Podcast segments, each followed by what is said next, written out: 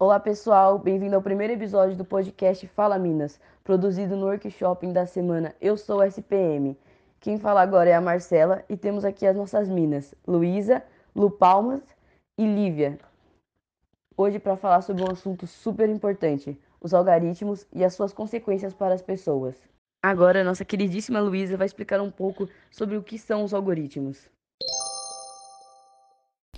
Oi, gente, Luísa Portela aqui. Eu vou falar um pouco sobre o que são os algoritmos nas plataformas digitais.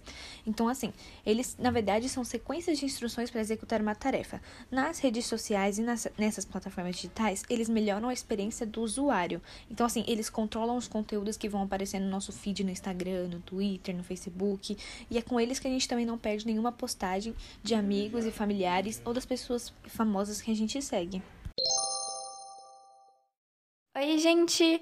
Eu sou a Luísa e eu vou explicar para vocês como que funciona um pouquinho da manipulação desses algoritmos. Então, para manter o usuário conectado por mais tempo, os algoritmos fazem o que for preciso.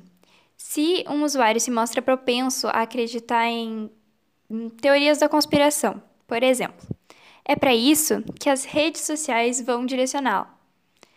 Vale tudo para manter uma pessoa conectada.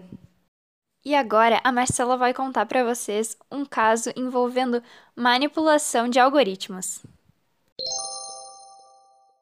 Oi, gente, Marcela aqui para poder contar para vocês sobre o caso Pizzagate, que foi resumidamente uma fake news que se espalhou em 2016 sobre a então candidata da presidência Hillary Clinton, no qual ela fazia parte de um esquema de exploração sexual de menores. Essa notícia se espalhou como fogo na internet e com o auxílio dos algoritmos acabou chegando em um grupo de pessoas que realmente acreditam nessas histórias e teorias da conspiração. Entre elas estava Edgar Waltin, que, querendo investigar essa história, entrou armado em uma pizzaria. Ele chegou a abrir fogo, mas por sorte ninguém saiu ferido e a polícia logo chegou para imobilizá-lo. Mas esse é apenas um dos muitos exemplos de como os algoritmos podem ser perigosos e manipuladores. E é isso, pessoal. Termina por aqui o episódio do Fala Minas. Muito obrigado pela atenção e até mais.